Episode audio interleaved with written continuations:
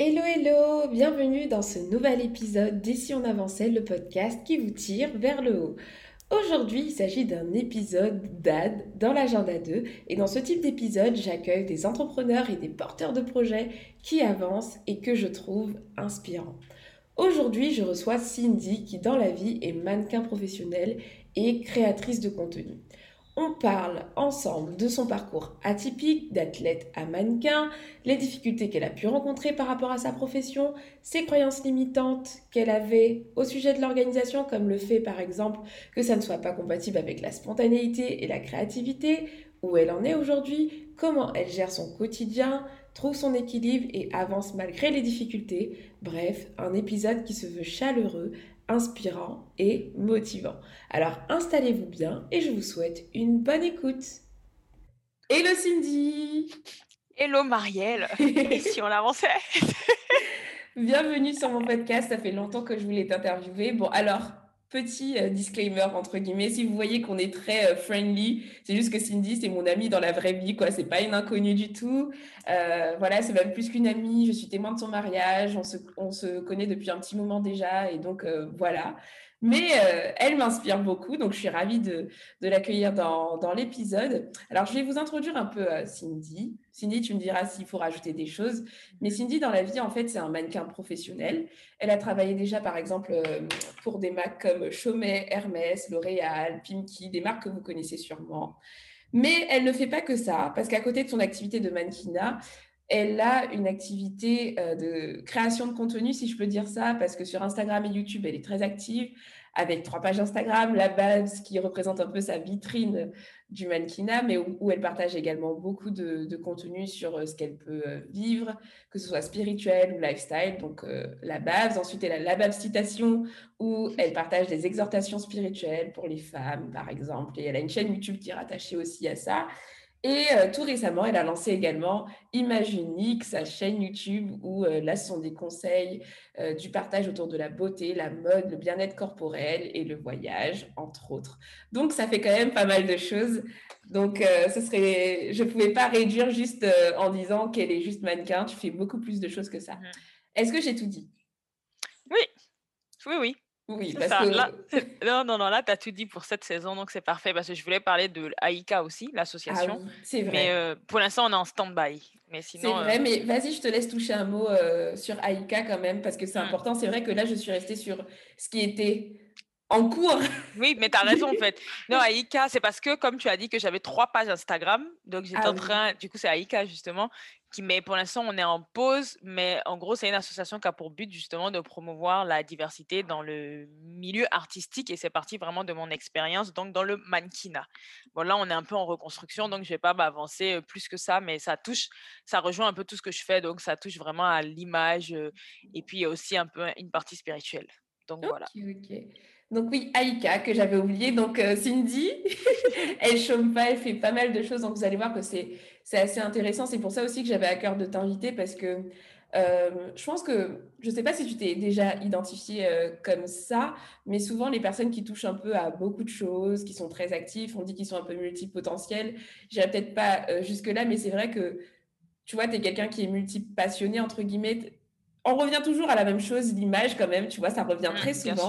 C'est ton fardeau, mais on voit bien que tu fais plusieurs activités et je sais que beaucoup de personnes qui ont beaucoup de passion, des fois ils se retrouvent un peu paralysés par tout ça et parfois ils ne font rien parce qu'ils ou alors ils sont pas compris par les autres. Donc ce mmh. sera intéressant de parler euh, de comment tu gères tout ça au quotidien. on va commencer par parler de ton parcours puisque franchement, se lancer dans dans le métier euh, de mannequin, c'est pas quelque chose que, que tout le monde fait, tu mmh. vois. Et, euh, et, donc, toi, j'ai pas parlé de tes origines, mais euh, tu es ivoirienne, donc tu as un contexte aussi qui n'est pas propice à ça, tu vois. tu vois ce que je veux dire? Franco-ivoirienne, mais c'est vrai que j'ai énormément la culture ivoirienne en moi, vu que je suis née et j'ai grandi là-bas, mais bon, j'ai l'occasion d'en parler tu es né, tu as grandi là-bas, donc j'imagine que tu vois, euh, même de manière culturelle, c'est pas quelque chose auquel on pense mmh directement. Donc j'ai hâte de pouvoir aborder tous ces sujets avec toi. Et ma première question pour toi, c'est déjà, bah, euh, dis-nous depuis quand tu fais cette activité? De mannequin, donc depuis avril 2015 quand même. Après, il faut savoir que euh, le mannequinat, c'est bon, un peu finalement comme, euh, comme les gens qui entreprennent ou tout métier. C'est pas la les deux premières années, c'est assez, euh, c'est un peu mort. On va dire, tu testes, tu investis en toi, mais vraiment, vraiment, on peut dire que j'ai commencé à, à travailler plus régulièrement. C'était quand je suis partie à l'étranger, donc en 2017 et après aux États-Unis. Après, bon, il y a eu des hauts et des bas, mais je peux dire vraiment que ça a commencé surtout en 2017. Donc voilà. Mais sinon, professionnellement, quand même, en agence depuis avril 2015. D'accord, donc ça commence à faire un petit moment là, tu mmh. commences à être une ancienne. C'est ça, hein, grave. mais, euh, mais c'est vrai, c'est bien que tu précises que le, le, le, début en fait de cette, euh, de cette euh, aventure, c'était un peu mmh timide, parce que peut-être que des personnes croient que juste tu vas te lancer et puis d'un coup tout va se faire. Donc on pourra revenir dessus. Euh, mais avant d'être mannequin, je sais que tu as fait euh, des études et qu'à la base, tu n'étais pas partie du tout sur, euh, sur ça. Donc, est-ce que tu peux nous dire, bah, tu vois, au niveau de ton parcours scolaire, qu'est-ce que tu as fait après le lycée et comment tu as transitionné finalement après sur le mannequinat? Donc, après, déjà, j'ai un bac professionnel vente, vente commerce. Seulement que j'aimais, en vrai, j'aimais pas, j'aimais pas forcément, mais aujourd'hui, avec du recul, je réalise que par rapport à tout ce que je fais, ça m'a quand même aidé parce que tu apprends à te vendre en vrai et même dans le mannequinat, il faut se vendre.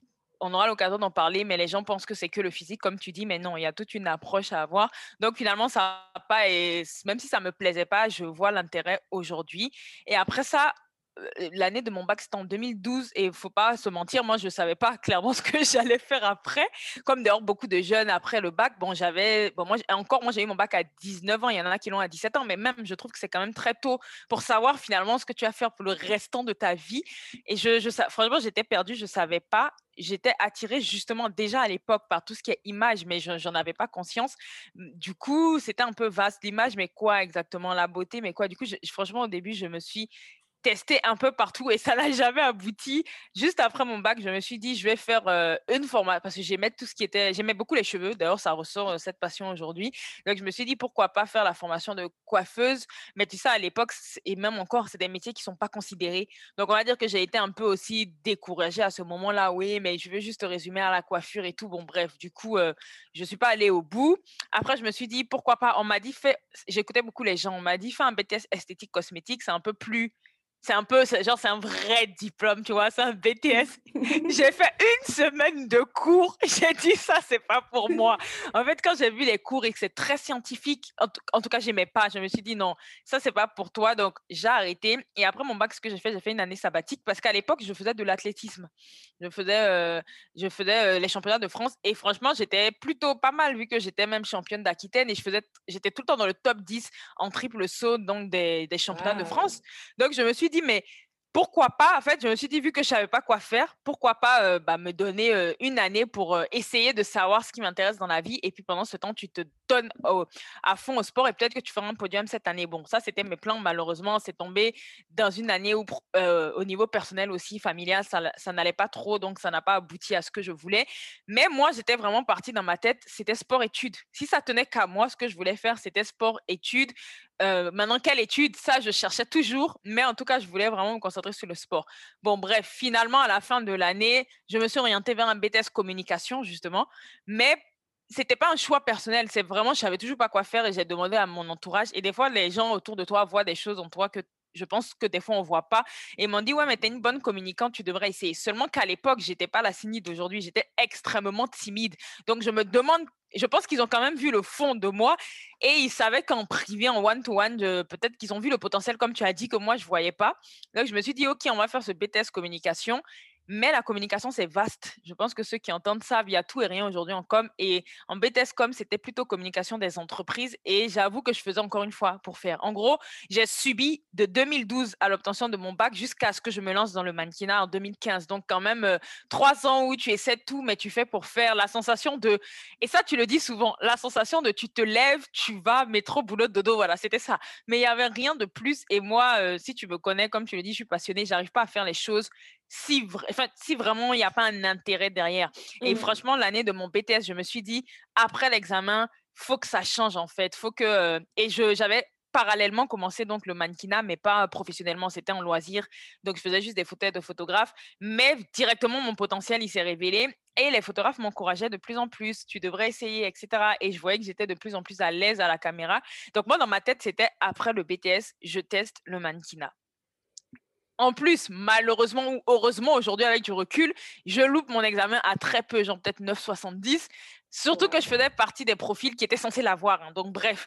Mais aujourd'hui, franchement, j'aurais jamais cru le dire, mais je suis contente de ne pas l'avoir eu parce que ça a quand même été le déclic. Je me dis, si je l'aurais eu, je pense que j'aurais quand même pas osé finalement franchir le pas de me dire, bon, là, de toute façon, tu n'as plus rien à perdre avec le mannequinat. Donc, lance-toi. Je pense que, comme tu le disais tout à l'heure, ma mère étant ivoirienne, mon père, il n'avait pas de problème avec le métier de mannequin. Culturellement, ça le dérangeait moins. Il me soutenait de ce côté. Mais ma mère, lui, il est français. Ma mère étant ivoirienne, je pense que c'est normal, c'est une mère, mais il y a, l'aspect culturel qui parle où c'est des métiers qui sont pas vraiment reconnus. Elle avait peur. Et donc, du coup, elle, voulait vraiment que je continue. Donc, le fait que j'ai pas eu mon examen, quelque part, j'ai un peu imposé, même si elle a essayé encore de me dire, fais des formations, mais j'ai un peu imposé grâce à ça, je me suis dit, voilà, j'ai plus rien à perdre. Depuis, vous voyez que j'essaie. Finalement, vous dépensez aussi votre argent parce que c'est mes parents qui payaient. Laissez-moi tester deux ans et on verra. Au début, j'étais vraiment partie sur on teste le mannequinat deux ans et on voit ce que ça donne. Et si vraiment je voyais qu'il n'y avait pas d'opportunité, en gros, si j'avais pas fait des marques dans ces deux ans, des choses qui me disent, OK, là, tu peux t'accrocher, j'aurais arrêté. Mais même si ça a été difficile les deux premières années, comme je te dis, il y avait quand même, bah, Hermès, j'ai fait dès les deux premières années. Donc, quand tu as des références comme ça, tu te dis, bon, si je me donne le courage de persévérer, si je continue, ça peut aboutir à quelque chose, si c'est prometteur comme ça. Donc, voilà. Donc, trois grandes années de flou, mmh. D'études. Et c'est bien d'en parler parce qu'il y a tellement de personnes qui sont perdues, euh, comme tu l'as dit. Après le bac, moi, je me rappelle encore que pendant que je faisais mes études, je pensais devenir médecin, alors que ça n'a rien à voir avec euh, ce que j'ai envie de faire. Mais c'est compliqué, on te demande de choisir une orientation alors que tu te connais à peine, mmh. Que qu'on te pousse même pas finalement à te demander qu'est-ce que tu veux vraiment, quelles sont tes compétences, quels sont tes dons et tes talents. Et puis là, on te demande de choisir directement un parcours dès l'avant-bac, puisque dès l'avant-bac, tu dois choisir si tu dois mmh. faire scientifique, littéraire ou pas, alors qu'en vrai, tu n'en sais rien. Et donc, c'est compliqué, c'est quelque chose que beaucoup de personnes vivent. Mais euh, heureusement, je sais qu'à chaque fois, euh, il y a beaucoup de personnes que j'interviewe qui finalement finissent par trouver euh, ce qu'ils doivent faire, finissent par trouver euh, leur euh, place. Et du coup, ce qui est beau, c'est que c'est pas la fatalité. Même si tu es perdu dans ton parcours là aujourd'hui, ce n'est pas fatal. C'est possible de rebondir, quel que soit. voilà, parce que moi, je me suis retrouvée à faire des, des, études de laboratoire. Et finalement, j'ai fait tout autre chose. J'ai fait de la gestion de projet, du management. Donc, c'est possible de rebondir, juste pour encourager quelqu'un qui est peut-être dans cette phase. C'est quoi Juste, juste, c'est possible de rebondir et même finalement d'être où je pensais que j'allais finir dans le sport, j'ai même arrêté. C'est-à-dire qu'on évolue même, on change avec les expériences de vie et finalement, je me suis réorientée complètement dans la beauté et même plus dans le sport, même si ça me sert aussi aujourd'hui, même dans mon métier. Donc, en vrai, même, on fait rien pour rien. Parce que toutes ces expériences-là de flou, bah, finalement, elles me servent quelque part aujourd'hui dans ce que je fais. Donc, ça n'a même pas été vraiment perdu. Ouais, non, c'est bien. Je pense que ça va encourager quelqu'un aujourd'hui. Et euh, du coup, c'est début d'être. Parce que franchement, mannequin, moi, je me mets euh, dans une position, c'est un métier qui demande. Déjà, tu es jugé, euh, entre guillemets, c'est pas du jugement, mais ton outil de travail, c'est ton corps, c'est ta personne, c'est ton visage.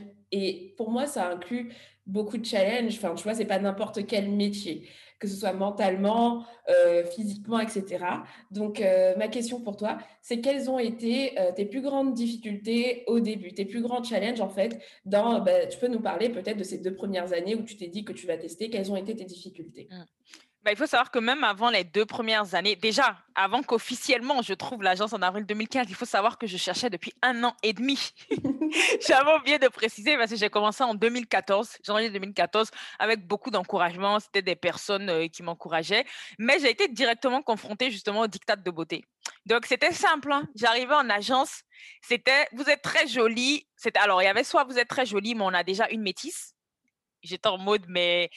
Et donc, parce que finalement, je suis pas elle, tu vois. Donc, malheureusement, c'est triste à dire, mais même si les choses changent, parce que comme tu dis, je suis un peu une ancienne et je vois que entre quand j'ai commencé aujourd'hui, il y a un peu plus de diversité, même si c'est encore stéréotypé. Mais à mon époque, quand j'ai commencé, on me disait ça et c'est quand même difficile parce qu'on touche à ta personne. Surtout que moi, quand ils me disaient ça, je me disais, mais c'est pas parce que vous avez une métisse ou autre que je suis comme elle, on est unique. Ou alors, c'était, on a atteint notre quota de femmes noires Donc là, là c'est même dur parce que je me dis, mais ils n'ont pas de quota pour les caucasiens et j'ai pas de problème avec les caucasiens. Mon père est caucasien, j'ai un côté caucasien, mais c'est une réalité que j'expose. Et pourquoi pour nous, il y en aurait? Et aussi pour moi, quand tu me disais que on a atteint ce quota de femmes noires, ça me parlait pas dans le sens où je suis les deux en fait. Je suis blanche et noire, je suis métisse. Donc pour moi, ça me parlait encore moins. Je me dis, mais je suis même pas noire, c'est vous. Malheureusement, des fois, ils font pas la différence et on met toutes les femmes non caucasiennes, non blanches dans le même panier. Donc déjà, il y avait cette réalité. Et bon, sur le coup, on a l'impression que ça blesse pas, mais en vrai, ça blesse quand même parce qu'on vient toucher à ta personne et puis même à, ton, à tes origines et te dire, mais peut-être que tu remets en cause ta beauté, je pense, sans t'en rendre compte. Tu te dis, mais je ne corresponds pas à ce qu'on appelle une jolie fille. Et forcément, ça juste le mental. Mais pour moi, où ça a été le plus difficile au-delà de tout ça, ça a été les mensurations. Mmh. Parce qu'on me disait, ça, je pense que toutes les femmes non blanches le vivent, etc. Mais à un moment, j'ai envie de dire, on, fait même plus attention et on avance, on essaie d'évoluer quand même.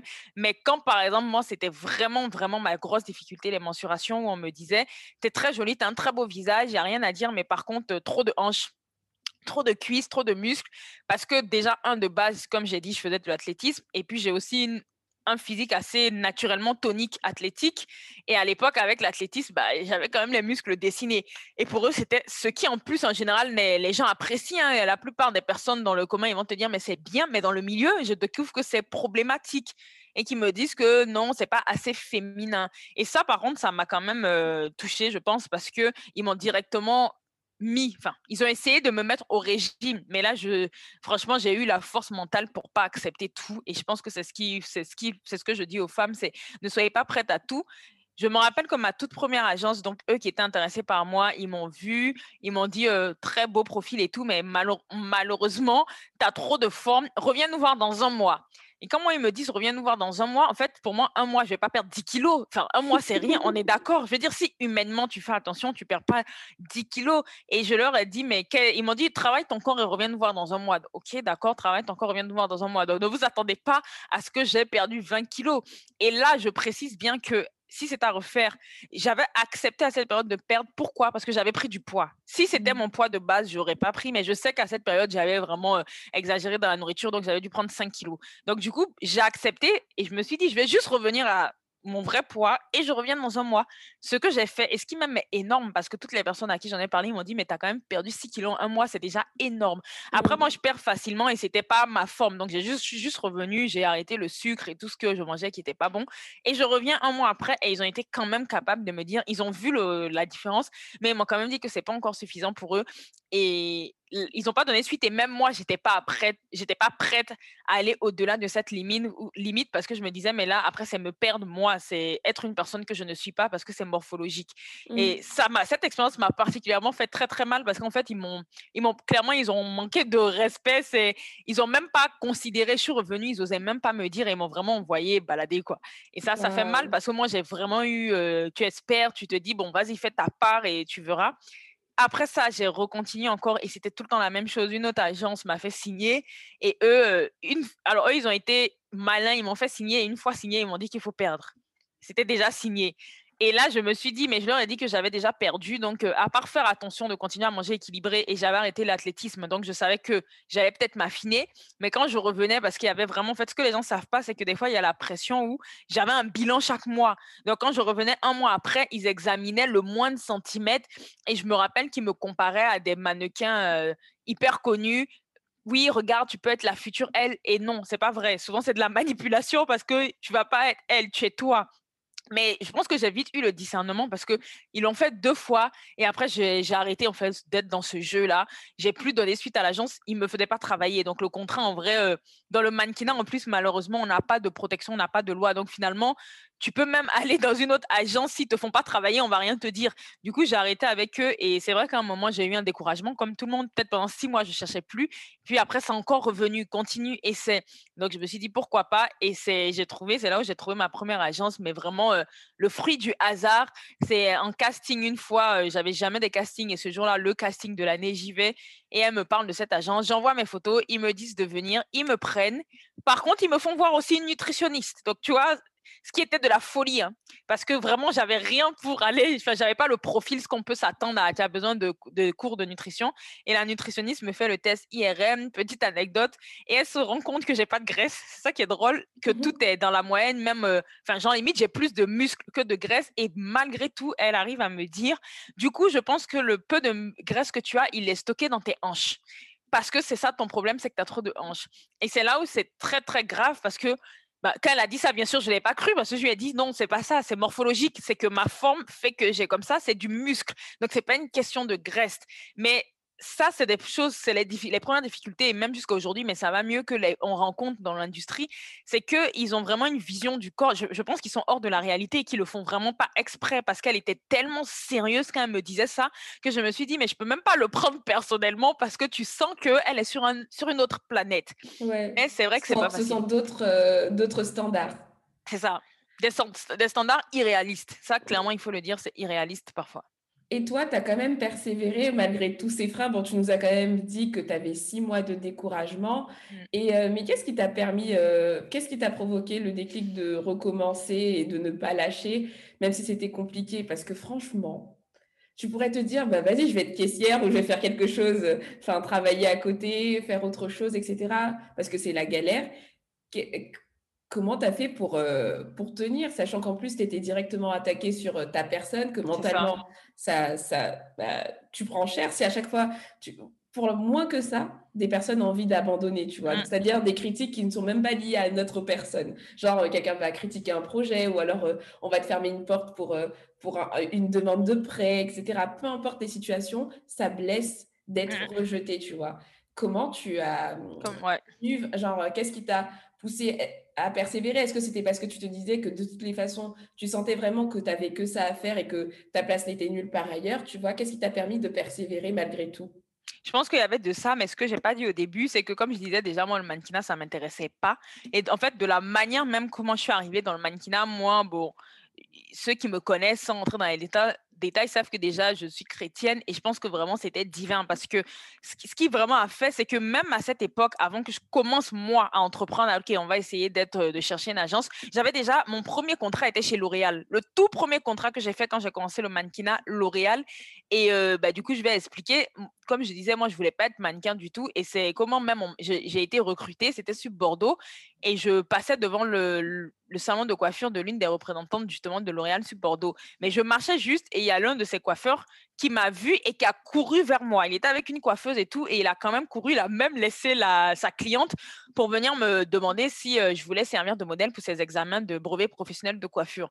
À l'époque, j'avais 18 ans sur Bordeaux, je vais pas dire non. En plus, moi, j'aimais les photos. Par contre, ça, j'ai toujours aimé. J'accepte et on prend rendez-vous pour qu'il s'entraîne et tout. Donc, je vais au salon, et là, il y avait donc la patronne du salon, donc, qui bossait chez L'Oréal, et elle a fait que me regarder. Et après ça, bah, elle m'a proposé le contrat chez L'Oréal. Et franchement, au début, elle m'a vraiment pris sous son aile. Et sur Bordeaux, en fait, j'étais un peu enfin, connue. C'est une petite ville, donc pour évoluer dans le mannequinat, c'est compliqué. Mais c'est vrai quand même que j'ai shooté pratiquement tous les photographes de Bordeaux. Et ceux qui se démarquaient, on va dire, sur Bordeaux me faisaient que me, me montrer le potentiel que j'avais. Ont, en fait, ils ont tellement cru en moi, plus que moi-même, que quand finalement j'ai décidé d'entreprendre vraiment de me dire je me lance. Même en fait je suis arrivée sur Paris en temps et pareil au début je m'intéressais pas trop à ça et il y avait tout le temps des portes qui s'ouvraient. Il y avait tout le temps au moins une personne qui travaillait vraiment dans l'industrie de la mode mais qui connaissait les codes qui me repérait et qui m'ont j'ai eu comme ça j'ai eu des mentors au début qui m'ont vraiment pris sous leurs ailes et pourtant à l'époque comme je dis j'étais pas la signe d'aujourd'hui j'avais aucune assurance pas du tout confiance en moi et je pense qu'aussi ce qui m'a donné envie de persévérer c'est que j'ai vu le changement en moi entre quand j'en faisais en loisir et quand je décidais, je décide d'aller en agence parce que certes, quand j'entre en agence, j'avais pas encore totalement confiance en moi, mais la Cindy de 2012 et 2015 avait déjà évolué où j'avais travaillé mes expressions, où j'avais vraiment vu parce que moi, la photo, je le dis souvent, pour moi, c'est une thérapie. Une thérapie. Le fait de faire des photos, de poser, j'ai pu vraiment exprimer mes émotions. Et quand je regardais ça, je me disais, bon, quand même,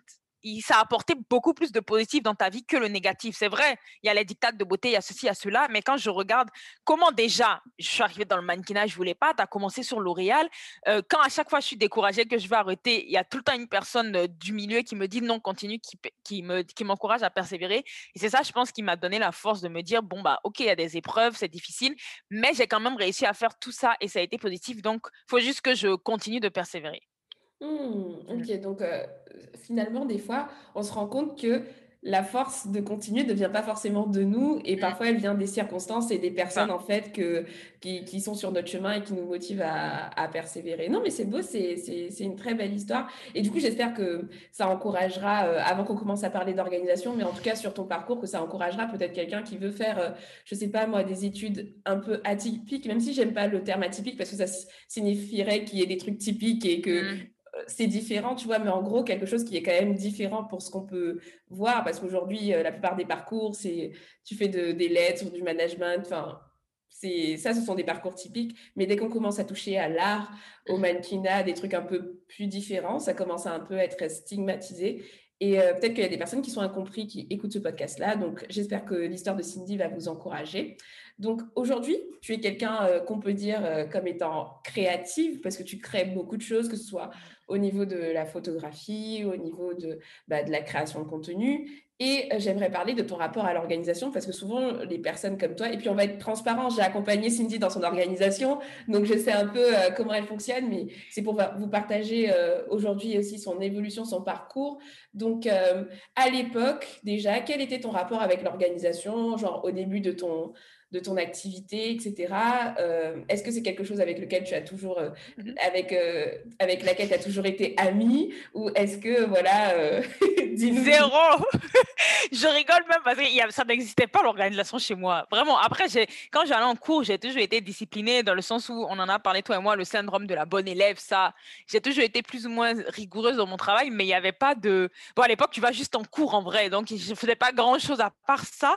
Mais honnêtement, au début, quand j'ai j'avais tellement pas d'organisation que pour te dire, il y a une anecdote où j'en suis pas fière, hein, qui me marque, c'est que je m'étais engagée une fois pour un, bah, pour un job.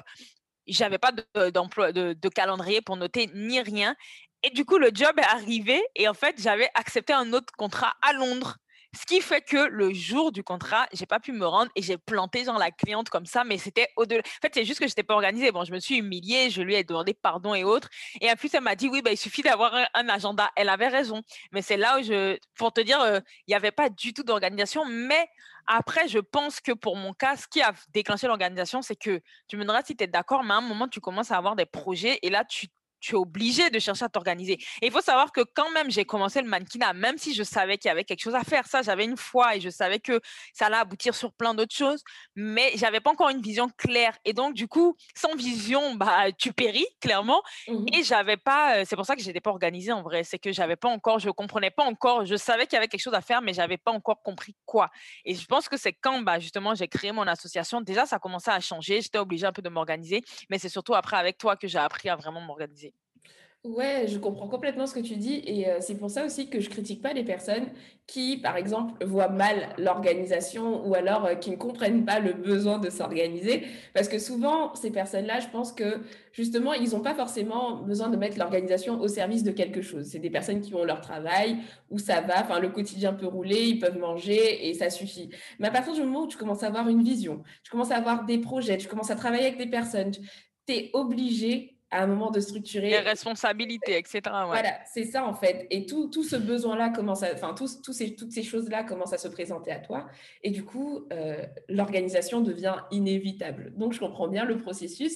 Donc, euh, est-ce que tu penses, euh, c'est une question que je vais te poser, parce que comme tu es partie de cette catégorie de personnes qui sont très créatives, qui sont très dans la spontanéité, parce que par mmh. exemple, dans beaucoup de projets, il faut, faut être spontané, est-ce que aujourd'hui, tu peux dire que, que c'est euh, que quelque chose de compatible avec l'organisation et quelles étaient tes croyances limitantes avant ça, tu vois? Genre, parle-nous de ton évolution, ton changement aussi de pensée par rapport à ça.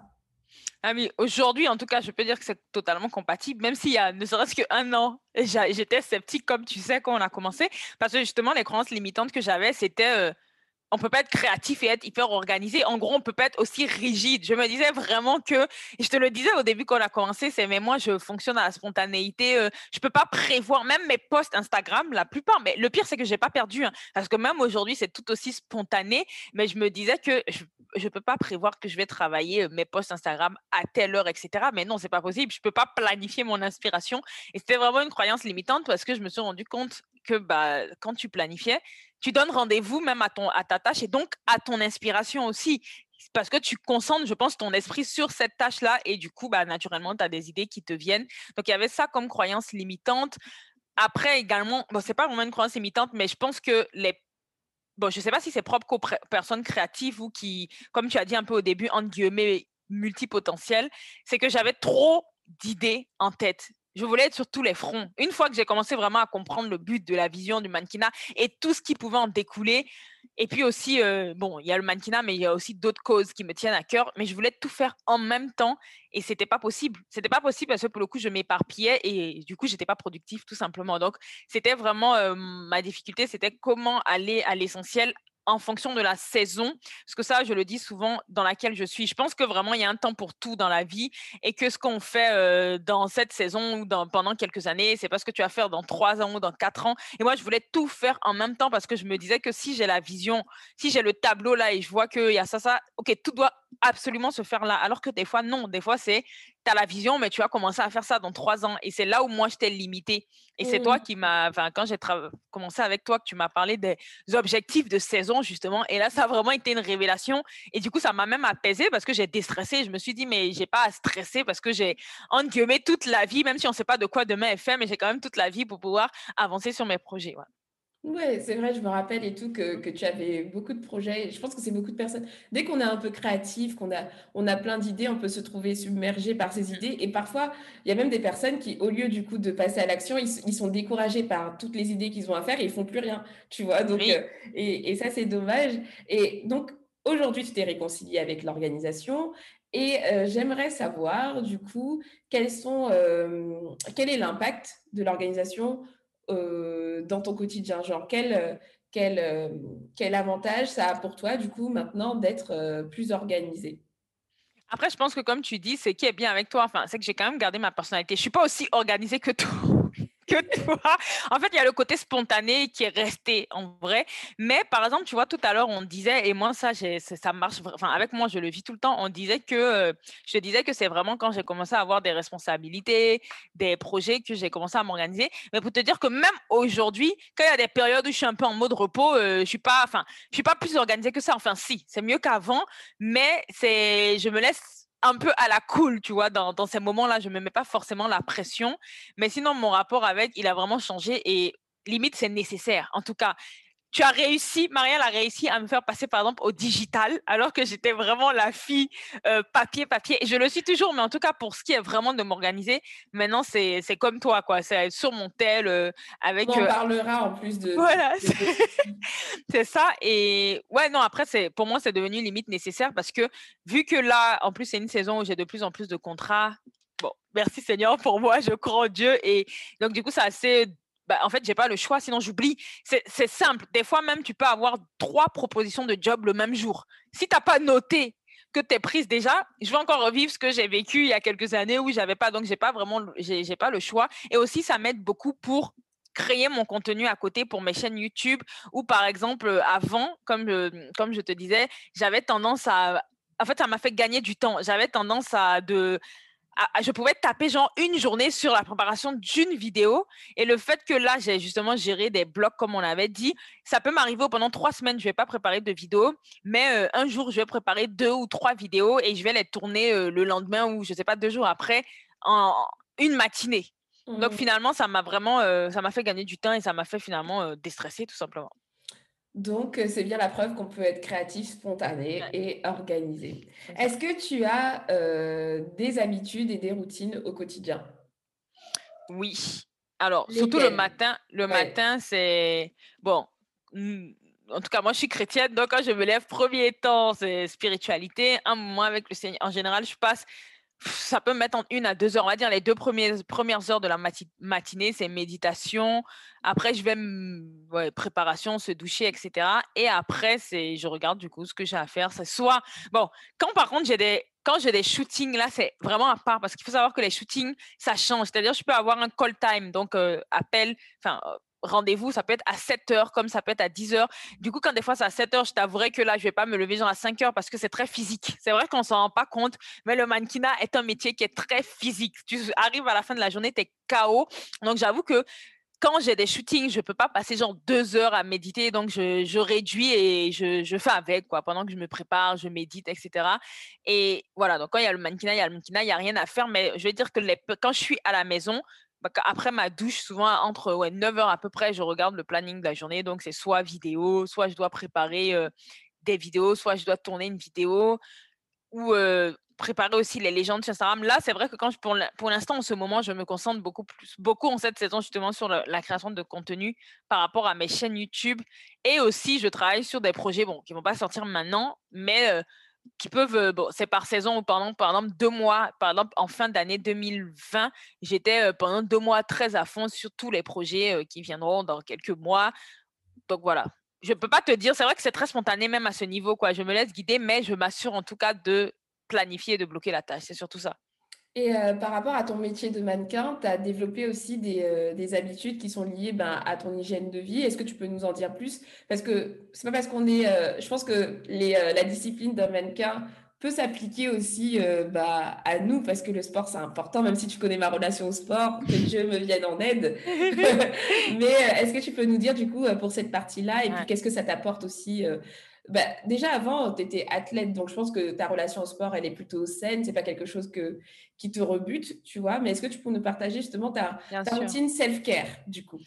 Et c'est vrai qu'en plus, c'est une bonne question parce que souvent, les gens ont tendance à imaginer que mannequin égale euh, belle vie, on fait rien. Et justement, pas du tout d'un style de. Enfin, pas avoir un, un lifestyle euh, genre sain alors que c'est archi méga important, ne serait-ce que pour même ton évolution de carrière. Parce qu'il y a des mannequins, effectivement, qui se laissent aller, mais malheureusement, sur le long terme, elles vont pas perdurer. Alors que si, dès le début, tu mets, un peu comme tout, hein, tu perdures, mais comme tu as dit, bah, déjà, c'est vrai que sport, bon, après, comme je disais au début, moi, je suis quelqu'un de passionné et aussi, je pense trop dans les objectifs, dans le sens où même le sport, j'ai eu une période où ça me saoulait parce que moi, je suis quelqu'un, je me donne vraiment quand il y a un objectif derrière. Et quand je faisais de l'athlétisme, je faisais, moi, je faisais pas pour m'amuser, c'était, je veux faire les podiums. Du coup, je me, tuais, quoi, en guillemets, je me donnais au maximum. Mais quand j'ai arrêté, je vais pas te mentir qu'il y a eu une période où le sport, euh, c'était plus, euh, j'en faisais, mais je, je, me reposais sur mes acquis, je suis tonique déjà, etc. Mais là, aujourd'hui, je me suis obligée, et et ça va, j'ai quand même des bonnes bases, mais j'essaie, et honnêtement, c'est pas énorme, mais j'essaie en deux à trois fois par semaine. Et souvent, ce que les gens oublient, c'est que c'est même suffisant pour. Ça dépend de ton objectif. Et c'est là où j'ai envie de dire, faut te connaître et savoir ce que tu veux. Moi, mon objectif, c'est pas tant de maigrir, parce que j'ai pas envie de maigrir. C'est, juste pour me maintenir. Donc, vu que c'est que pour maintenir deux à trois fois par semaine, c'est largement suffisant pour moi, où je vais faire euh, soit du cardio essentiellement, justement, parce que vu qu'on me reproche d'avoir un peu trop de, d'être un peu trop tonique, bah, j'essaie justement de d'affiner tout simplement, mais sans me transformer. Donc, c'est très naturel. Et aussi, j'essaie de faire des fois de tout ce qui est renforcement deux à trois fois par semaine, euh, j'alterne. Après, je mange aussi, enfin, j'essaie, je dis pas que j'ai la, En fait, je connais, ça encore, j'apprends, mais j'essaie quand même de manger équilibré je vais détruire l'image de la mannequin. Cindy, elle mange comme jamais. au restaurant, quand je vais au restaurant avec elle, j'ai pas l'impression d'être avec un mannequin du tout. Hein. Mais après, c'est bien que tu le dises. Après, c'est justement, les gens pensent trop que les mannequins, on mange pas. En tout cas, moi, je suis pas ce genre de mannequin. Mais par contre, quand je vais au restaurant, oui. En fait, pour moi, je vais au restaurant, c'est pour me faire plaisir. Donc, je vais pas manger les choses que je mange à la maison. Mais sinon, quand je suis à la maison, c'est vrai que j'essaie quand même de manger équilibré. La semaine, par exemple, ce que je fais, mon habitude, c'est qu'avec euh, mon mari, on essaie de légumes, quoi. Je, je le pauvre, du coup, il est obligé de s'adapter à mon alimentation parce que lui, il n'est pas trop légumes. Mais bon, en même temps, on n'a pas trop le temps de faire plein de plats. Mais la semaine, c'est plutôt euh, légumes légumes et le week-end par contre j'essaie vraiment de me faire plaisir mais tout en étant équilibré ça déjà en fait déjà pour ma pour ma santé au-delà du mannequinat deux pour le mannequinat et aussi pour ma peau parce que vu que c'est un métier où on est très sur les apparences, j'ai eu, et comme tu le sais, j'ai eu une période où j'ai vécu beaucoup d'acné. Et, et c'est là, en fait, que j'ai appris la discipline. Vraiment, je peux dire que c'est vraiment là, parce que même le sport que j'avais arrêté, bah, c'était en mode, là, il faut que tu reprennes pour libérer les toxines, il faut que tu apprennes à manger plus équilibré. Et je me force à boire beaucoup d'eau. Alors, je buvais pas du tout. S'il y a aussi une habitude, c'est que je peux boire maintenant minimum 2 litres par jour. Et des fois, même 3 litres d'eau par jour. Et ça, sur le physique, bah, déjà sur la santé, mais même sur la peau et les cheveux, qui pour moi est pour le coup très important, je vois vraiment la différence. Donc, ouais, c'est des petits types comme ça. Et aussi dormir. Alors, avant, moi, je dormais tard. Je pense que, mais vraiment tard, je dormais pas minimum. Genre, si j'avais dormi tôt, c'était minuit. Mais sinon, minuit 30, 1 heure jusqu'à 2 heures. Et maintenant, limite, à 23 heures, j'ai sommeil. Mais j'ai vu la différence mais dans tout, en fait. Déjà, tu te, es plus productif. Si on revient dans la productivité, le matin, c'est plus facile. Et surtout, même professionnellement, dans le mannequinat, c'était. En fait, tu pouvais plus continuer comme ça des fois, je vais sur des jobs, je vois les mannequins qui vont en boîte, qui sortent la veille, alors que le lendemain, on, doit être réveillé à 6 heures. Mais je me dis, comment elles font Moi, je peux pas. Déjà, quand je dormais tard, j'étais hyper fatiguée. Et du coup, ça se voit sur la photo. Donc, c'est voilà, c'est un peu important de faire attention à tout ça, en fait. Tu n'as pas le choix. Et c'est ce qui fait que tu es aussi professionnel. Ok.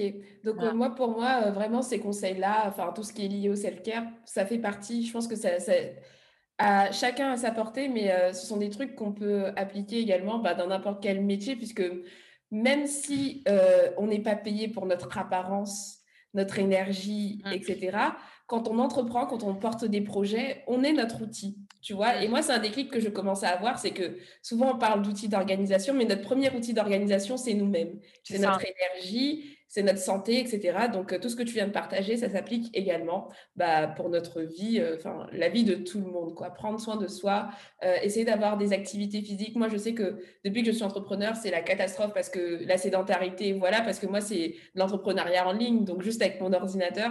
J'ai pas besoin de me déplacer, j'ai pas besoin de sortir de chez moi, je peux tout faire et c'est la catastrophe.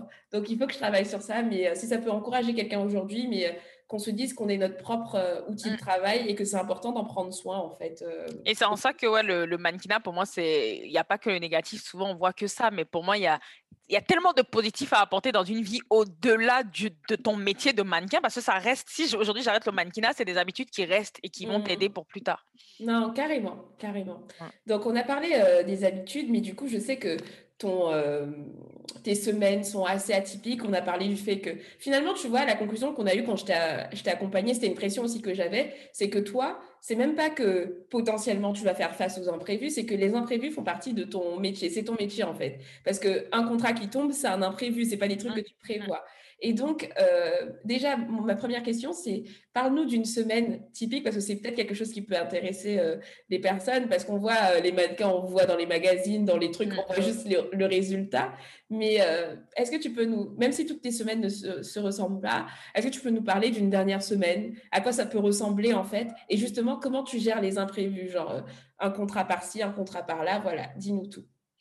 Bah, une semaine typique, bah, déjà, tu as des castings. Enfin, ça dépend, hein, comme je dis, mais sinon, euh, des fois, tu n'as rien. Et puis, du jour au lendemain, tu vas avoir. Euh, ça peut m'arriver où pendant une semaine, c'est hyper calme. Et après, en un jour, tu as genre quatre castings qui tombent la même journée. Enfin, c'est rare, mais ou alors sur deux jours, tu vas être bombardé de castings. Et après, confirmé quand tu es confirmé. Confirmé, c'est-à-dire quand tu as eu le job, en fait, tu as le contrat.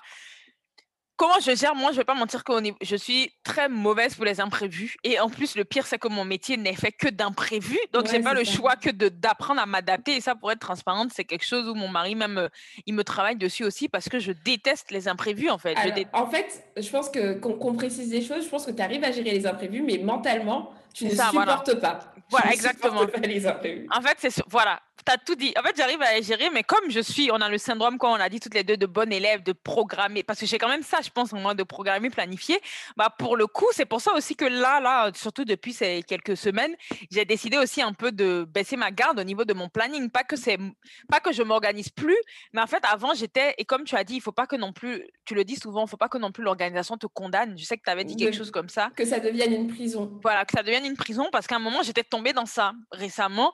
Et ce qui fait que j'étais frustrée quand j'avais prévu que je dois faire mes vidéos là et qu'il y avait un job qui tombait. Alors, au point où j'en oubliais que bon, ton premier métier, ce qui te donne à manger, c'est pas tes vidéos pour l'instant parce que je gagne pas dessus. Ça reste ton métier, donc en fait, il faut que tu priorises finalement le mannequinat. Et c'est pour ça que d'ailleurs maintenant, comme je t'ai dit, j'ai vraiment lâché prise. J'organise mes journées, mais de, en manière, en sorte que ça peut changer du jour au lendemain. Par exemple, là, c'est simple. J'ai bossé lundi. On est quel jour là aujourd'hui? Mercredi. Mais là, c'est une semaine assez calme. Mais la semaine prochaine, pour te dire, ça va être une semaine chargée. Mais là, je le savais en avance où toute la semaine, je suis bookée pour une marque. Donc là, je sais que, tu vois, je ne pourrais rien faire. Donc, il faut que j'anticipe euh, certains. Mais là, là encore, c'est un cas où je savais déjà depuis trois mois que j'étais bookée, ce qui est très rare. Donc, quand des fois, euh, on te book au dernier moment où tu es confirmé pour des jobs, à part juste se gérer mentalement, comme on avait dit, je pense qu'il n'y a pas d'autre secret que de gérer dans le mental, en fait, de se dire, de toute manière, ça arrivé, je n'y peux rien, je ne peux pas changer et faire avec. Donc, quitte à prendre, vraiment, moi, comme je dis, j'essaie de prendre de l'avance quand j'ai des jours euh, comme ça, là où j'ai rien. Et il y a des fois où même quand tu as, il y a des jours où tu n'as rien, il n'y a pas forcément, ça peut arriver aussi de ne pas avoir trop d'inspiration, mais là, j'ai décidé d'accepter. Surtout que comme là, on arrive, ben, là où on, enregistre, on est en juin. Moi, j'essaie, enfin, je sais pas toi, mais je sais que par moment, quand j'ai vraiment produit beaucoup de contenu et tout, j'ai besoin de faire stop pour me recharger, pour me dire, OK, je reviens. Et là, là en ce moment, c'est un peu dans ça que je suis, tu vois. C'est, euh, mmh. j'ai du contenu qui est créé depuis, qui est en avance, c'est ça que je mets, mais j'ai pas encore créé de nouveaux contenus. Je crée un peu parce que j'ai besoin de me recharger pour revenir. Si, complètement, je vois complètement ce que tu veux dire. D'ailleurs, moi, c'est un truc que j'ai décidé d'instaurer dans, dans mon planning de l'année parce que moi, j'ai pas beaucoup d'imprévus, donc j'ai assez la main mmh. pour planifier ça. Et je sais que chaque trimestre, maintenant, j'ai instauré dans mon agenda, là, ça va arriver la semaine du 5 juillet, où j'ai une semaine blanche sans création de contenu, où je prends du recul pour préparer le nouveau trimestre, pour euh, euh, me ressourcer euh, et, fermer ma bouche un peu et juste trouver, bah, ça va être quoi les prochaines priorités, en fait pour euh, bah, les mois euh, qui vont venir. Donc, euh, je comprends complètement. Et justement, parlant de priorités, tu as commencé à en parler, mais comment tu gères finalement tes priorités et ton équilibre dans tout ça? Parce que même si tu as un imprévu, tu n'es pas que mannequin, tu es créatrice de contenu, certes, et tout, tu es aussi épouse, tu as une vie sociale, tu vois, il faut que tu écoutes mes audios WhatsApp et tout, de 10 minutes en plus qu'on fait, enfin, que je fais pour le coup. mais comment tu gères du coup ton équilibre dans ta vie? Tu vois, on a il y a différentes sphères dans la vie. Euh, tu nous as dit que tu étais chrétienne, donc ta vie spirituelle. Comment tu gères les choses du coup aujourd'hui, tu vois? Comment tu arrives à maintenir un certain équilibre, tu vois, et donner du temps à, ce qu'il faut? Alors après, c'est vrai que je suis encore en, train d'apprendre, mais ce que j'ai compris avec le temps, c'est que j'essaie quand même de mettre en premier ma vie de famille, hein, finalement, donc pour, le coup, couple, parce que j'ai pas encore au, numéro un parce que moi, personnellement, c'est ce qui m'aide. Bon, je ne sais pas pour les autres, mais moi, je sais que tout ce qui est la famille, c'est ce qui m'aide aussi et me maintient au quotidien, même de pouvoir me donner. Je suis très famille. En tout cas, ceux qui me connaissent personnellement savent que je suis très, très, très famille et que j'ai besoin quand même que ce soit assez stable à ce niveau et que je puisse passer assez de temps avec les personnes finalement que j'aime, donc en l'occurrence mon mari, mais aussi même mes amis pour que je sois rechargée pour la suite. Du coup, c'est vrai que pour moi, ça reste quand même une priorité. Et je pense que c'est pour ça aussi que j'ai du mal à gérer les imprévus. C'est parce que je me dis, mais je vais pas réussir à passer du temps avec mon mari, je vais pas réussir à voir mes amis. On en avait parlé, toi et moi et tout. Mais euh, ouais, parce que c'est vraiment très important. Donc, j'essaie en numéro un, bon, pour moi qui suis chrétienne, Dieu, c'est vraiment ma foi m'aide à ce niveau, sans mentir. Ça m'aide vraiment à relativiser parce que je suis un profil très, très stressé aussi de base. Franchement, euh, sans ma foi, où je pense que je serais. On en avait parlé, toi et moi, mais je suis vraiment. C'est triste à dire, mais je sais que je suis le profil qui peut vivre des burn-out en fait. C'est-à-dire que mmh. c'est très borderline. Donc, comme je sais que j'ai ça parce que je me mets beaucoup de pression, bah, j'ai pas d'autre choix que de m'accrocher justement pour le coup à ma foi et aussi à mon mari qui m'aide à relativiser et qui m'aide vraiment à me dire c'est bon, tu as, été assez productif, là tu peux ralentir, là tu peux passer du temps. Donc, mais ça, c'est pour te dire, c'est même en mai là, 2021 que j'ai eu le gros déclic parce que comme l'année 2021 a commencé pour moi avec plein de c'est une nouvelle saison et tant mieux je suis contente mais avec plein de nouvelles opportunités que j'avais pas. J'ai commencé à collaborer aussi sur Instagram avec des marques. Avant je faisais pas ça et tout. Du coup j'arrivais pas à gérer ça le mannequinat la famille le mariage parce que je viens de me marier donc il y a aussi un temps d'adaptation et je, franchement, je, c'était dans la bataille dans mes pensées. C'était vraiment le mmh. champ de bataille, le stress dans mes pensées. Mais au point où à minuit, j'allais dormir, je t'avais dit, mais je pensais à demain, je dois signer tel contrat. Mais en fait, je me mettais une pression pour rien parce que ça me, comme si c'était une montagne, alors qu'il suffisait juste d'ouvrir le mail et de signer en deux minutes, c'était fini. Et là, je me suis dit, Cindy, là, il faut que tu arrêtes, sinon ça va pas aller. Et c'est depuis mai, là, je te promets que là, j'ai, je me dis, OK, on va y aller étape par étape. Avec, euh, tu pries, tu écoutes Franklin, tu essaies de passer du temps, tu écoutes Marielle aussi. D'ailleurs, on avait pris un rendez-vous ensemble. Et voilà, je pense que c'est ce qui me maintient, c'est vraiment ma foi et puis les personnes autour de moi que, ben, que j'aime du coup et qui, qui mmh. m'aident. Alors, en résumé, le rendez-vous qu'on a eu ensemble, c'est Cindy qui vient me dire Je suis organisée, mais j'ai peur. peur. En fait, elle me fait un gros SOS. Ouais, ça va pas du tout. Quand on fait le point, je me rends compte qu'elle a gardé toutes les bases qu'on avait vues ensemble, qu'elle est quand même bien cadrée, mais c'est juste que mais les imprévus euh, bousculent un peu son quotidien et qu'elle avait vraiment la pression de bien faire. Et tout notre entretien, notre entretien ça a été euh, l'objet de te dédramatiser en fait la situation et te faire te rendre compte que tu faisais bien et que en fait il n'y avait pas de drame en fait. C'est exactement ça. Mais c'est ce qui est bien aussi dans l'organisation en fait. Et ça, je trouve que c'est, enfin, je connais pas les autres coachs, mais je trouve que c'est très bien que tu aies instauré ça où vraiment, euh, même ça, tu te dédramatises pour dire c'est bon, il n'y a pas de souci. Donc voilà. Je me rappelle. et d'ailleurs, depuis, vraiment, j'ai dédramatisé. Mais vraiment, et pour le coup, j'ai quand même avancé, quoi. Au point où là, je sens que j'ai quand même besoin d'une pause, mais c'est vraiment équilibré. C'est pas juste, euh, je sens que j'ai besoin, mais euh, juste pour être rechargé, pour mieux rebondir bah, à la rentrée, etc. Et tout. Non, c'est top. Je suis très fière de toi. Et comme tu as commencé à parler, finalement, ce que tu as ce, que, ce qui est compliqué pour toi à gérer, c'est la charge mentale, en fait. C'est mmh. tout ce que tu as dit. Ça. Et qu'est-ce que tu fais au quotidien euh, je sais que tu aimes beaucoup écrire, mais qu'est-ce que tu fais voilà, pour gérer cette charge mentale Et, euh, voilà, qu'est-ce que tu mets en place pour, euh, pour dédramatiser justement par rapport à tout ce qu'on s'est dit? Qu'est-ce qui t'aide à gérer cette charge mentale-là? Donc, je sais qu'il y a la planification, mais en termes d'écriture, est-ce que tu as tendance à, à, écrire beaucoup ce qui te passe par la tête? Voilà. Oui, effectivement, c'est vrai que j'écris beaucoup. Bah, déjà, pour le coup, j'utilise beaucoup Trello. Mmh. Comme je t'avais dit, après, j'ai vraiment réparti mon Trello en fonction des idées, mais je mets automatiquement parce que j'ai trop d'idées dans la tête. Bah, tu m'avais dit la même chose que tu avais euh, un endroit où tu notais. Donc, j'essaie vraiment de noter toutes les idées de vidéos ou de X qui me viennent parce que des fois, ça me vient vraiment à n'importe quel moment. C'est, on est en train de discuter, on va parler d'un point A, ça, ça peut faire, euh, je pense que tu sais de quoi je parle. Ça, ça mmh. peut être l'idée d'une vidéo. Et avant, par exemple, j'avais tendance à rester sur l'idée commencer déjà, point 1, je vais mettre ça. Maintenant, non, je note juste et puis je me dis, euh, au moment voulu, quand je vais me poser sur la vidéo, et, et ça marche vraiment en fait, je me dis, ok, j'ai noté l'idée, quand je vais me, poser sur la vidéo, j'aurai tout le plan qui viendra et, et ça, et en tout cas pour l'instant, ça marche. C'est qu'à chaque fois que je le fais, effectivement, après, comme j'ai dit, moi, je vais pas mentir, hein, je pense que j'ai pas vraiment de secret que ceux qui me savent, c'est que je pense qu'à ce niveau, vraiment, ma foi mmh, m'aide. Vraiment, je prie en fait, parce que sinon, euh, je prie et j'essaie vraiment de, dédramatiser. Quoi, de... Et encore pour l'instant, avec Covid, j'ai pas encore commencé à voyager, mais je sais que là, dans les mois à venir, il y aura aussi les voyages. Du coup, je commence à me préparer aussi à ça parce que là, ça va être d'autres réalités encore. Et donc, je me dis peut-être que c'est une saison où justement, euh, je dois juste accepter de faire de mon mieux Mmh. Et le reste, je dois lâcher prise. En fait, c'est ce que je me dis, voilà. Fais de ton mieux sur ce que tu peux gérer et le reste, bah, tu peux pas gérer et voilà quoi. C'est bien, Cindy. Parce que je sais qu'avant, tu n'étais pas capable de dire des phrases comme ça. Et du coup, euh, je suis contente que tu en sois arrivé là. Donc, on commence à arriver à la fin. Et du coup, j'aurais une dernière question parce que justement, on, en a un peu parlé, mais quels outils tu utilises, euh, quel outil tu utilises au quotidien pour t'organiser, mais que ce soit euh, digital, papier, voilà. Dis-nous, faisons le point en fait sur tes outils d'organisation. J'utilise donc le digital et ouais, le digital hein, finalement. avec... quoi en digital? J'ai Trello. Mmh Trello, par contre, ça, depuis, bah, depuis que tu m'en as parlé, c'est vraiment dans ma routine depuis plus d'un an maintenant. Mmh ça m'aide vraiment, comme j'ai dit, à, bah, déjà, en fait, j'ai toutes mes idées de vidéos. Et puis, quand je mets la carte, je peux aussi cliquer pour avoir plus de détails. Donc, ça, ça m'aide vraiment.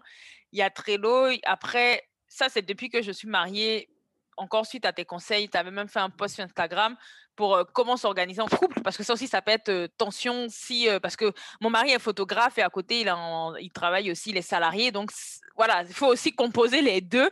Et du coup, nous, on utilise, je crois que c'est Google Agenda, c'est ça. Mmh et ça, franchement, au début, j'étais sceptique, tu le sais d'ailleurs, parce que moi et le digital, je me disais, mais non, il me faut mon carnet et tout. Mais de ce côté, je suis vraiment. Euh, j'ai même acheté là un agenda cette année. Enfin, on m'a offert un agenda, mais je je l'utilise même pas pour planifier mes journées, pour te dire, parce que je trouve que c'est beaucoup plus pratique pour se déplacer le tel. Par contre, j'ai toujours quand même le papier pour. Euh, j'aime bien en général, bon, là, en ce moment, mon mari me dit, il faudra peut-être arrêter d'acheter des carnets. C'est dit, donc il essaie de me basculer aussi sur euh, les notes. Donc, comme j'ai un, un Apple, euh, j'essaie de préparer mes vidéos des fois sur les notes. Mais c'est vrai que par contre, quand j'ai vraiment besoin de, si je commence un projet, que je veux vraiment que les idées, enfin, j'ai besoin d'écrire. Donc, j'ai des carnets aussi où là, j'écris. Je ne sais pas pourquoi, mais j'ai l'impression que je suis plus inspirée quand j'écris avec un stylo.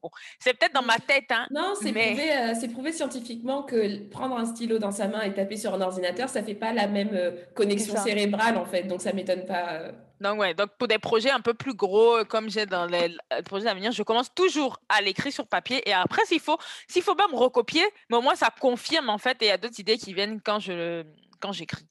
Donc, ouais, en termes d'organisation, c'est finalement, tu m'as convaincu aussi. Je suis passée un peu au digital, donc voilà. ah là là. Ok, donc euh, bah, dernière question pour euh, l'organisation. Mais après, tu verras qu'il y a une série de questions flash où je vais te poser d'autres questions, mais ça sera rapide. Mais euh, quel conseil, du coup, tu donnerais à quelqu'un qui est très créatif, euh, voilà, et qui a l'impression que l'organisation, c'est pas pour lui, mais qui sent qu'il devrait plus s'organiser? Par quoi commencer, en fait Et qu'est-ce que tu lui dirais pour l'encourager, genre? Bah Déjà, j'allais dire, surtout s'il sent qu'il doit, bah, qu'il qu'il passe le pas. Parce que je pense qu'en vrai, quand tu es vraiment créatif, et moi, je sais que mon mari est encore plus créatif que moi, et c'était un problème. J'ai commencé avec toi, par exemple, et c'est moi qui l'ai poussé pour lui dire vas-y, mais il était convaincu que c'était pas possible. je pense, que c'est vrai. Déjà, il faut arrêter avec cette idée reçue. Donc, je dirais, il faut vraiment faire taire cette voix-là, cette idée qui dit qu'on peut pas être créatif et s'organiser. Donc, c'est franchi le pas. Et je pense que par rapport à mes expériences, tout ce qui s'est dit, quand tu es créatif, tu as beaucoup, beaucoup, beaucoup d'idées. Et le conseil, ce serait vraiment de prioriser, que je donnerais priori priorité en fait par rapport à ce que là tu veux, la saison dans laquelle tu es dans ta vie, qu'est-ce que tu veux apporter et vraiment te concentrer sur ça parce que finalement être sur tous les fronts, bah, tu t'en mmh. sors pas. je pense que vraiment ce serait ça et Et que même tu seras surpris de voir que tu es plus créative quand tu fais ça et que tu vas peut-être apporter quelque chose de beaucoup plus nouveau si tu te concentres à un moment sur tel projet. Voilà. Ok, ok. Nickel. Bah écoute, je sais qu'on a parlé déjà de tes réseaux sociaux, mais euh, c'est le moment de pas faire un peu ta promotion, mais où, euh, par exemple, les personnes qui ont aimé ton parcours ou qui veulent découvrir ton travail, on les renvoie où principalement? Mmh. Bah, s'ils veulent vraiment me voir au quotidien, c'est toi-même, tu sais, qu'ils soient prêts à regarder mes stories. Euh, Marielle, elle en a marre. ouais, parce que si Kilométrique. Les gars, ce sont, vous savez, les comptes Instagram de personnes où quand on va dans leur story, les petites barres, les petites barres sont toutes petites, petites parce qu'elle a fait au moins 28 posts dans la journée. Voire plus des fois. Le tout, c'est surtout quand je commence à raconter ma vie, parce que des fois, je fais des talks. Bref, c'est quand même intéressant, même si bon, Marielle, elle a tout en direct sur WhatsApp, donc c'est vrai que je peux comprendre. Mais du coup, vous pouvez me suivre vraiment au quotidien sur ben, mon compte Instagram, la Babs, parce que c'est. Et là, là, je mets même des fois mes shootings aussi. Je, vous allez vraiment voir un peu même le quotidien mode. J'essaie en tout cas de partager. Donc, ouais, je pense que c'est surtout sur la, sur la Babs. Et mmh après, bon, j'ai deux chaînes YouTube, comme j'ai dit. Donc là, il y a Image Unique. Si vous êtes vraiment intéressé par tout ce qui touche à, bah, finalement, les métiers de l'image, hein, donc j'aborde des thèmes où tout ce qui tourne autour de l'image et de la beauté. Donc, je vais parler de conseils pour devenir mannequin, justement, parce que comme on l'a dit, hein, c'est un métier qui est tellement méconnu et que les gens ne savent vraiment pas. Du coup, moi, j'ai vraiment ça à cœur d'expliquer, d'aider également et de conscientiser aussi les gens sur ce métier. Donc, je vais parler de conseils pour devenir mannequin, de mmh, maquillage, de coiffure capillaire, vraiment tout autour de ça, de style. Et ceux qui veulent me connaître encore plus parce que j'ai aussi la partie spirituelle Cindy. Là, c'est l'autre chaîne YouTube, la Babs, et le compte Instagram, la Babs Citation, où là, c'est vraiment Bon, là, c'est vraiment purement rattaché à ma foi, bien évidemment. Donc, je mmh peux comprendre qu'il y en a qui ne suivent pas, mais si jamais, parce que finalement, les deux se rejoignent. En tout cas, moi, je ne peux pas dissocier les deux, ça se rejoint totalement. Donc voilà, vous pouvez me trouver. Ben, je vous mettrai de toute façon euh, tous les liens dans les notes euh, du podcast. Donc voilà, mon entretien avec Cindy s'est arrêté ici. Merci d'avoir écouté l'épisode jusqu'ici. J'espère que cette conversation vous a plu. Si oui, n'hésitez pas à laisser une note sur Apple Podcast pour le faire savoir si ce n'est pas déjà fait. Et sinon, je vous donne rendez-vous mercredi prochain pour un nouvel épisode. Et d'ici là, prenez bien soin de vous. À bientôt